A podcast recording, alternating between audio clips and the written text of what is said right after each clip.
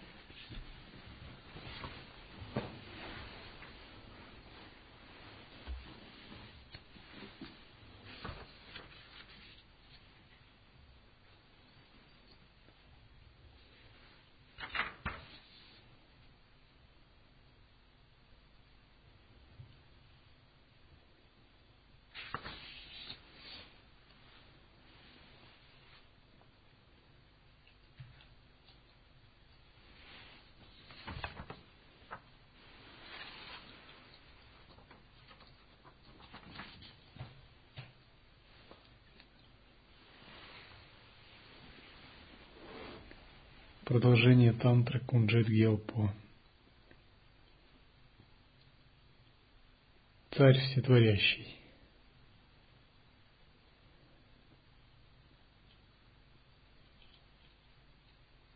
Когда облекаешь в понятие состояния, как оно есть, созерцание становится рассудочным, понятийным.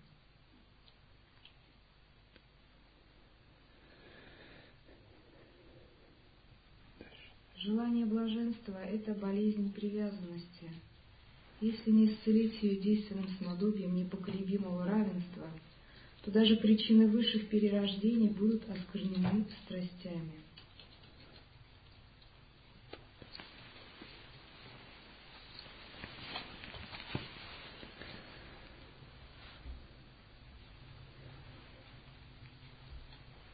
Для того, чтобы обрести понимание естественного состояния, следует понять, что значит быть нерассудочным, внепонятийным. Человек, который вышел за понятийный ум и который не вышел, это совершенно два разных существа. Между такими практиками разница, как между небом и землей –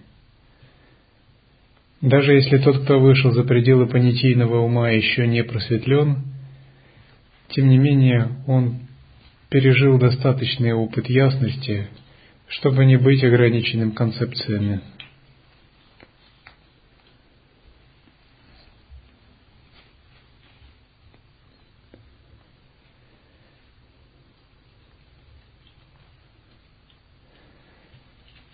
До того, как мы вышли запонятийный ум, наш ум увлечен знанием, но это знание рассудочное.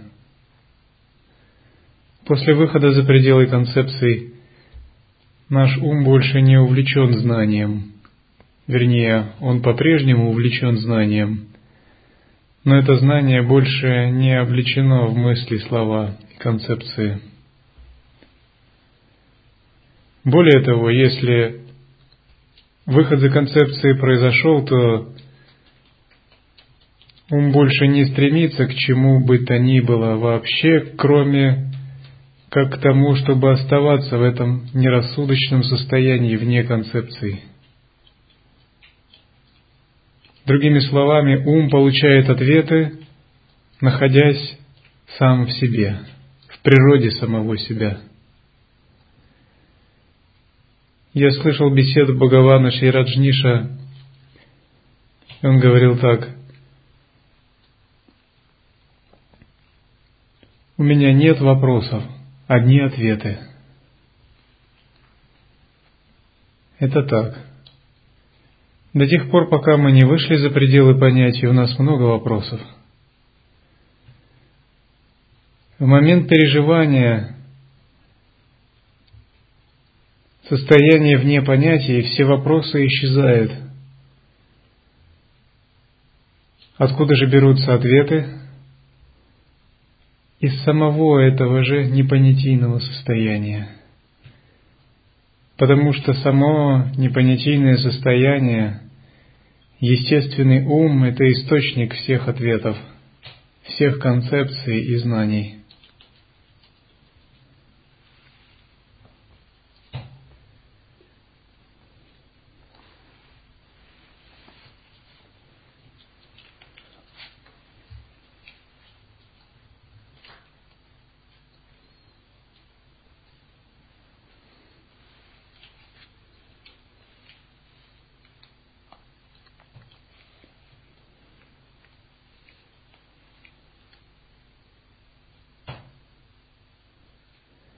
Понятийный ум является своего рода тонкой вуалью, сетью, которая накинута на сверкающую природу «я».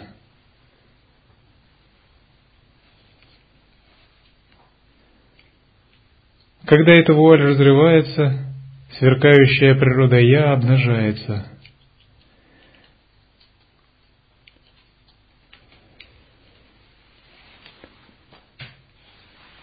Далее здесь говорится, желание блаженства – это болезнь привязанности.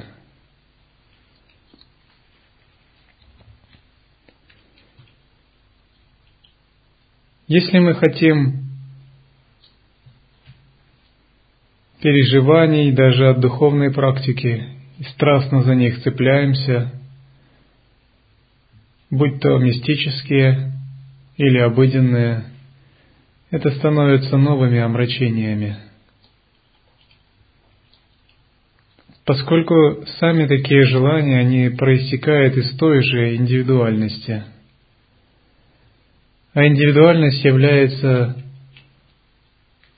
клеткой для ясного света. Поэтому, желая чего-либо, мы сами запираем эту клетку –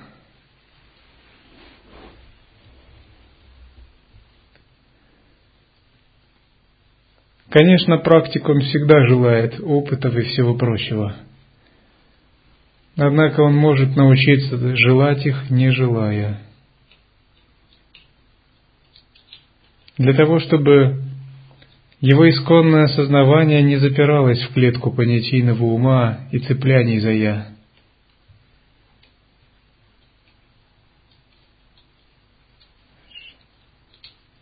Принимать как путь то, что путем не является опасный недуг. Кто таким образом желает достичь цели, подобен оленю, бегущему за миражом. Но цели так не достичь, обыщи хоть все три мира, просветление остается сокрытым. Мгновенная мудрость, запредельная любой мысли, подобна драгоценности, исходящей от всех учителей. Она не может стать объектом и без нужды в изменении по самой своей природе полностью исполняет все чаяния. Если не изучать ее, но оставить как есть, то проявятся всевозможные достоинства.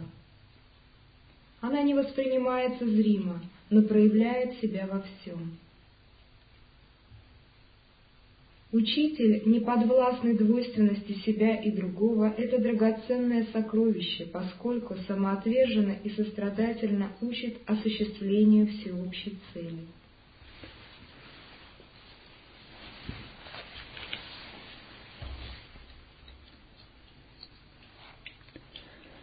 Принимать как путь то, что путем не является, опасный недуг.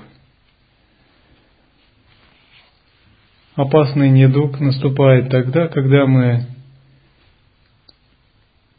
основываем свою практику на заблуждениях.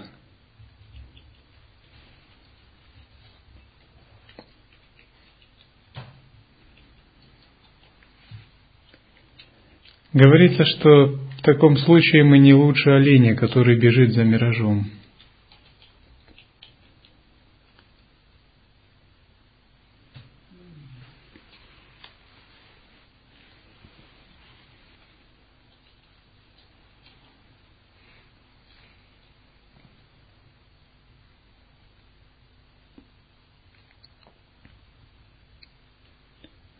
Однажды Марпа, собравшись в кругу учеников, почитателей, которые пригласили его на праздничный обед, объяснял принцип недеяния, оставления, как она есть.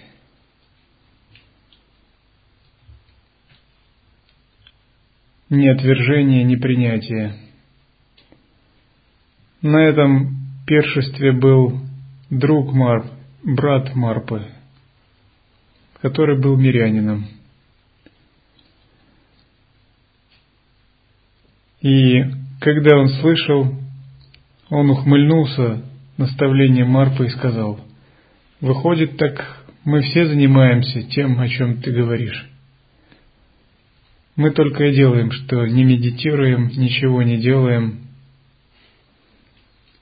что-то я не заметил, чтобы кто-нибудь из нас стал Будда. Марпа сказал ему, брат, ты заблуждаешься. Брат этот никогда не верил Марпе. Хотя Марпа был живым Буддой, он скептически смотрел на него и на его учеников. Наверное, потому что он был его родственником. Однажды Мар продемонстрировал перенос сознания, и он перенес его в воробья, в мертвого воробья, который встал и обошел три раза вокруг статуи Будды и сделал поклон. Когда брат узнал об этом, он подумал, ну, Марпа был в Индии, там много разных фокусников, и он научился у них этому. Но я не могу поверить, что он святой, потому что Мар повел жизнь не аскета и не мирянина, а больше практика окруженного учениками, разнообразной деятельностью. У него был свой э, большой дом,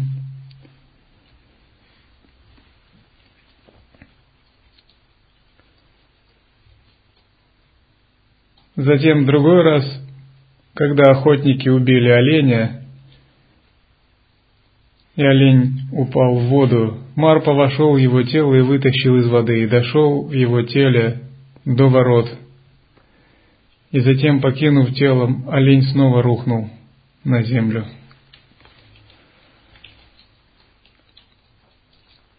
Часто, когда Марпа приходил к своему дому, ему не нужно было открывать дверь, он проходил насквозь ее.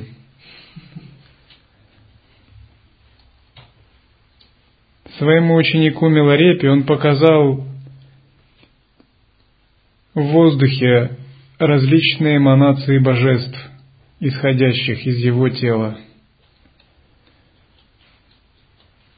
Но брат думал, что Марпа просто обычный мирянин – который зарабатывает дхармой на жизнь и оправдывает разными высокоумными словами о недеянии свой образ жизни.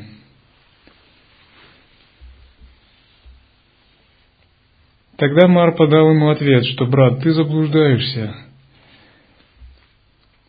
Между моим образом жизни и твоим разница, как между небом и землей. Я погружен в созерцание, ты же даже не слышал о таком, и всю жизнь живешь в бессознательных отвлечениях. Я же боюсь отвлечься даже на миг, даже во сне. Я научился управлять пранами и ветрами. Ты же зарабатываешь только клеши на следующую жизнь. Я обрел непоколебимое состояние в недвойственности, и мой ум спокоен, даже если праны подвергаются влиянию или в дисбалансе. Ты же блуждаешь в лабиринтах иллюзий, не зная своего ума.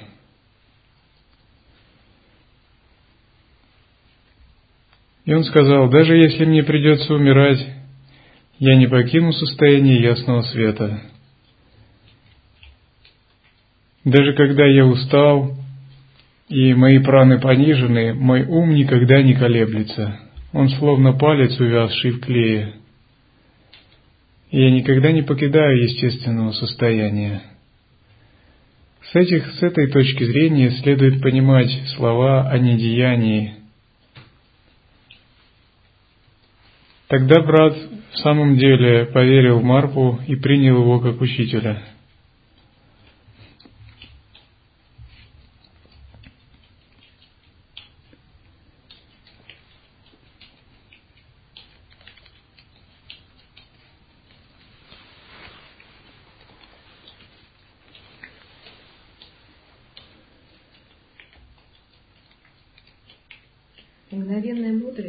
запредельной любой мысли, подобно драгоценности, исходящей от всех учителей. Спешите. Она не может стать объектом, и без нужды в изменении по своей, своей природе полностью исполняет все чаяния. Если не изучать ее, но оставить как есть, то проявятся всевозможные достоинства.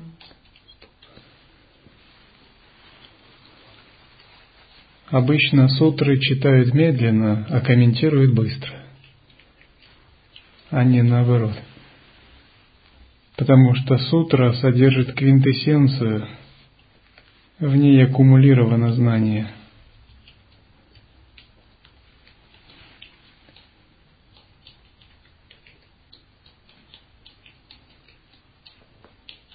Это запредельная мудрость, происходящая из естественного состояния – драгоценность, которую мы должны признать и на которую ориентироваться должны каждую секунду своей жизни.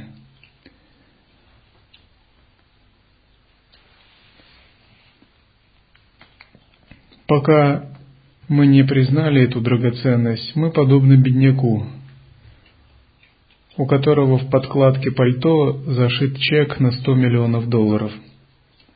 В общем-то, он уже не бедняк, тем не менее, он в таком положении, словно он бедняк. Благодаря прямому ведению и наставлениям духовного учителя и собственным стараниям, эта подкладка разрезается, и мы открываем эту великую драгоценность.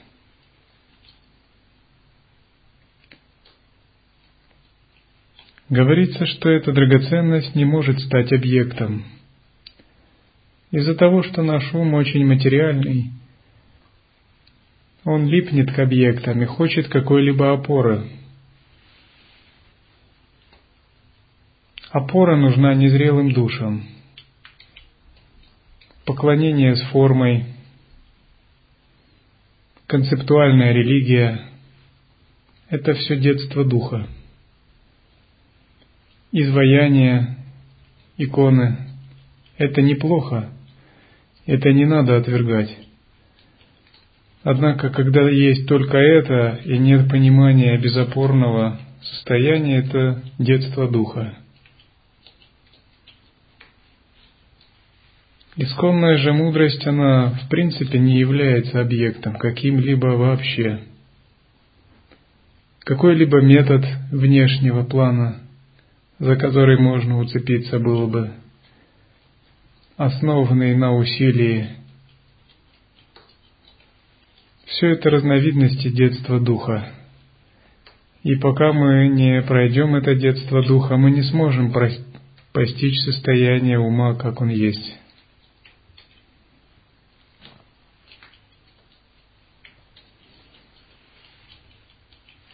Без нужды в изменении означает, что когда мы касаемся этой драгоценности, мы видим ее святость, совершенство и чистоту. Мы не можем с ней сделать что-либо. Мы можем делать что-то с этим телом, допустим, пранаямы, или с понятийным умом, делать какую-либо фиксированную медитацию. Все это лежит на поверхности.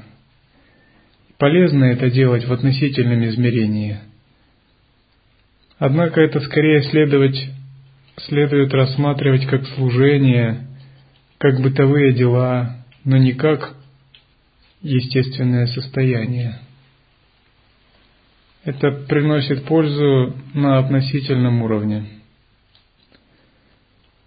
Но нельзя это назвать высшей духовной практикой. Когда же мы соприкасаемся с этой драгоценностью, мы видим, что она не нуждается в изменениях. Нет смысла украшать золото или пытаться сделать алмаз крепче. Эта драгоценность абсолютно совершенна.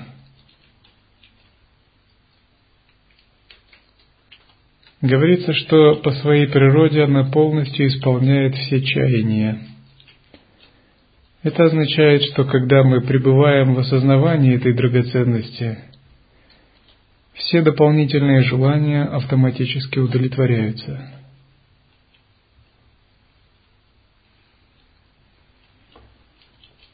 Далее здесь говорится в тексте, если не изучать ее, но оставить как есть, то проявится всевозможные достоинства.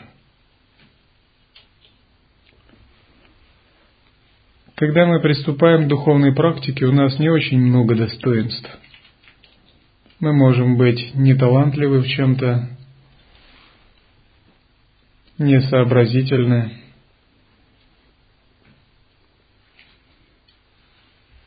Однако, когда мы обнаруживаем естественное состояние, оно может быть приложено к чему угодно. Тысячи достоинств произрастают из него. Другими словами, если вы не можете готовить просад на кухне хорошо, это не потому, что вы не умеете, а потому что вы не умеете созерцать. Если вы созерцаете, не может быть, чтобы вы не научились. Это очень просто. Человек, находящийся в созерцании, обучается очень быстро. Он очень способен. Он очень гибок и талантлив. Он способен с двух аккордов услышать мелодию и сам развить. Он может написать стихи спонтанно на любую тему. Он обладает чувством вкуса в одежде, в рисовании, оформлении, интерьере.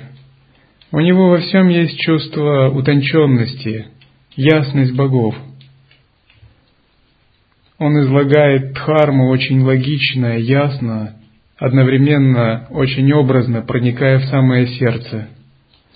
Он очень тонок во взаимоотношениях, он чувствует тончайшие нюансы настроения другого и гармонию – и всегда поддерживает такую гармонию.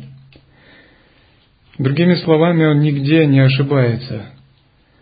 И не потому, что он учился специально всему этому, а потому что его собственная ясность так проявляется. Когда Сараха увидел своего гуру, женщину Дакини, изготавливающую стрелы, он восхитился и чем?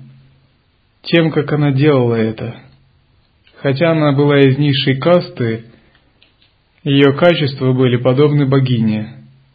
Каждое действие было преисполнено отточенности, изящества. Она никогда не покидала созерцание, когда делала. И когда проезжала процессия со слонами, солдатами и царем, это никак ее не отвлекло она была также погружена в процесс делания стрел. Сараха к тому времени был практиком уже сам достаточно умудренным, и он безошибочно распознал святого Махасидху, благодаря такому глубокому присутствию. Поэтому говорится, что если оставить как есть, то всевозможные достоинства проявятся сами – Если мы обнаружили эту драгоценность и созерцаем ее, не исправляя, и только остаемся в ней, проявляются эти самые достоинства. Что конкретно? Успехи в кундалини-йоге. До тех пор, пока вы не обнаружили центр присутствия этой драгоценности, вы можете делать пранаямы и тренировку ветра, и даже поднять прану, но все это будет рассеиваться. Вы выходите из ретрита, ум работает снова хаотично, шесть органов чувств работают интенсивно, и прана вытекает – Когда же вы в присутствии, то даже если у вас кумбака полторы минуты, вы можете входить в самадхи, поскольку даже небольшие усилия сохраняют вашу прану.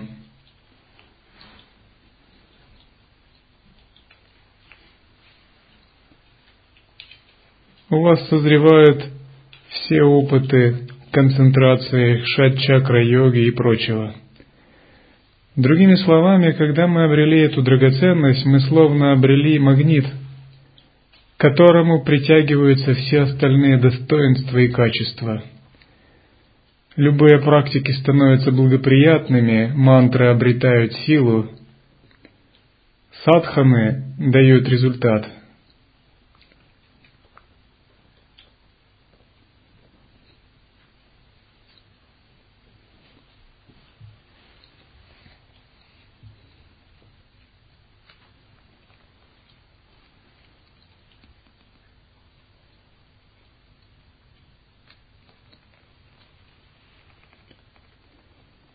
Когда мы практикуем методы с целью получить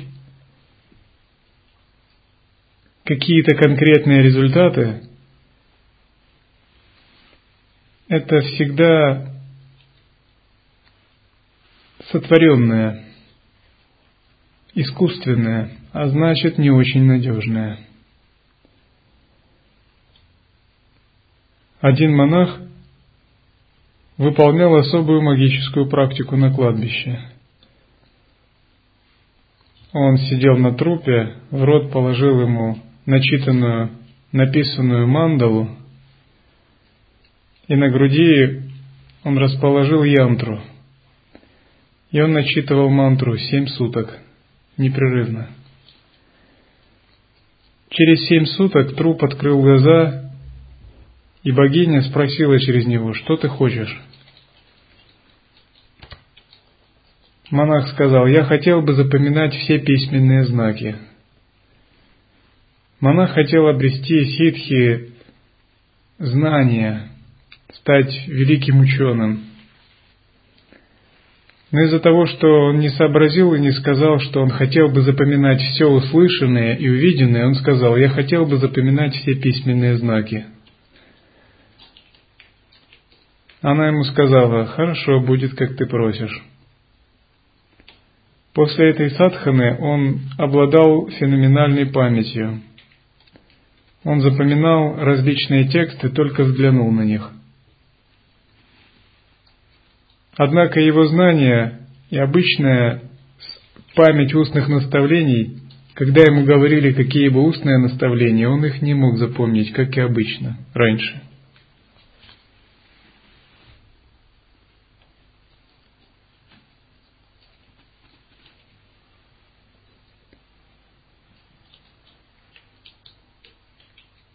Когда же мы надеемся не на внешнюю сторону запоминания и прочего, а на внутреннюю интуитивную мудрость, происходящую из правильного присутствия, нам нет нужды запоминать знаки или устное наставление –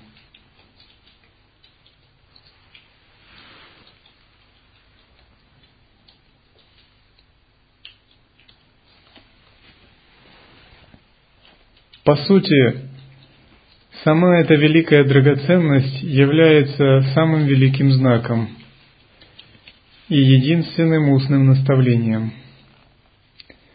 Все остальные лишь комментарии к ней и помощь.